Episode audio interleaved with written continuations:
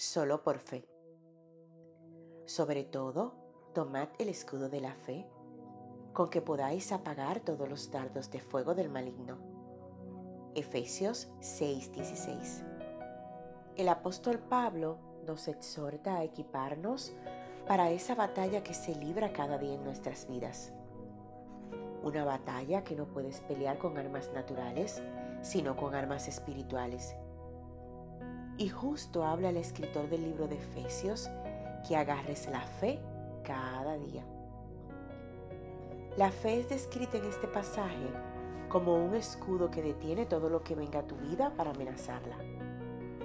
Como los escudos de guerra, está delante de ti y no deja que nada pueda atravesarla. Sin embargo, esta fe no viene sola. Tiene que ser alimentada cada día, cada minuto, cada segundo. La fe no crece en los tiempos de tranquilidad. Al contrario, es en los momentos difíciles cuando la fe detona su crecimiento.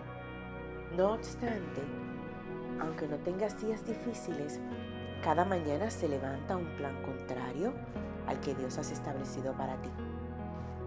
Por tanto, tienes que saber defenderte. Tienes que hablarte a ti mismo que no se trata de lo que tus ojos ven, sino lo que Dios te ha dicho y establecido en su palabra.